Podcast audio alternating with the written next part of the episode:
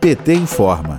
Eduardo Pazuello mente em depoimento à CPI da Covid ao dizer que Bolsonaro não interferiu no Ministério da Saúde. O presidente ordenou publicamente o cancelamento da compra de doses da vacina Coronavac, que havia sido anunciada pelo general Pazuello em reunião com governadores. Já na CPI, a versão do ex-ministro da Saúde foi outra.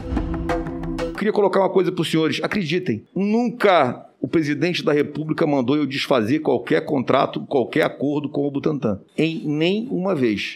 A informação é falsa, de acordo com a agência de checagem aos fatos. O Ministério da Saúde voltou atrás no acordo de compra de 46 milhões de doses do imunizante do Instituto Butantan após declarações do presidente que você ouve agora para relembrar.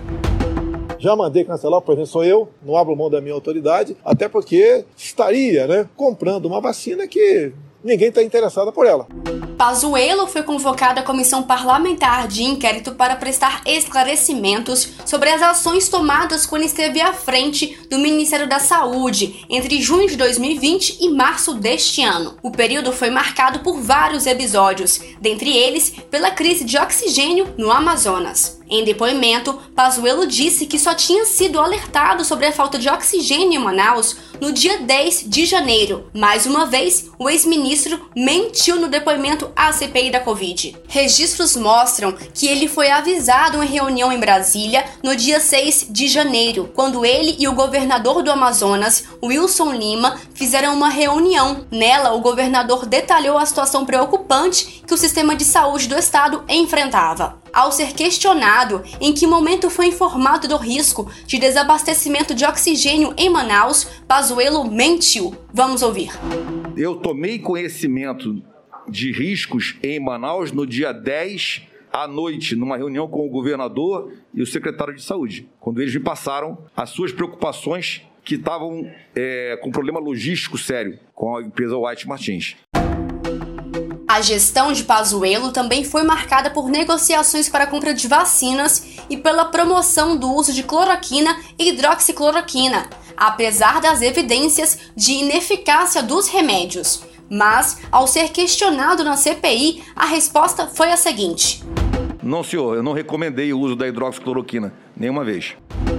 Esta resposta de Pazuello é falsa. Ele omitiu opiniões a favor do medicamento para tratar Covid-19. Sua gestão organizou a distribuição e fez campanhas de divulgação do suposto tratamento precoce, incluindo esta e outras drogas que já se provaram ineficazes contra a infecção. Bolsonaro indicou o tratamento com estes medicamentos, ainda que não tenha eficácia para tratar o coronavírus e traga efeitos colaterais. Com relação à gestão de Pazuello, no Ministério da Saúde, um vídeo gravado com o general e Bolsonaro deixa claro como era a relação entre os dois. Senhores, é simples assim. Um manda e o outro obedece.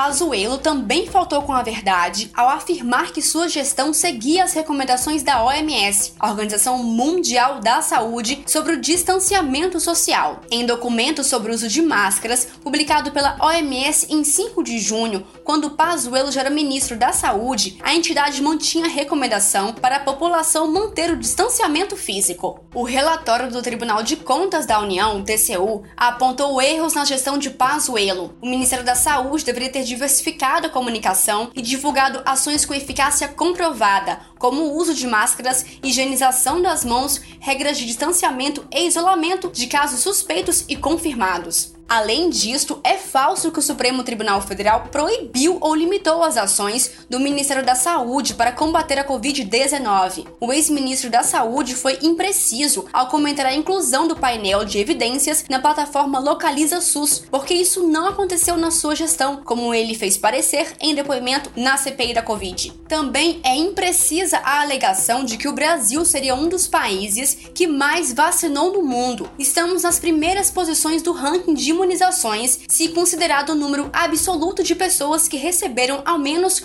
uma dose da vacina. Ou seja, se a comparação considerar apenas o número total de doses que cada país aplicou, o Brasil aparece em quarto lugar no ranking global de dados oficiais sistematizados pela Universidade de Oxford, no Reino Unido, um patamar esperado para o sexto país mais populoso do mundo, com 212 milhões de habitantes. Mas quando a comparação do total de doses aplicadas leva em conta o tamanho da população de cada país, o Brasil aparece em 77º entre 190 nações e territórios. O depoimento de Pazuello foi checado pela agência Aos Fatos. De Brasília, Thaisa Vitória para a Rádio PT.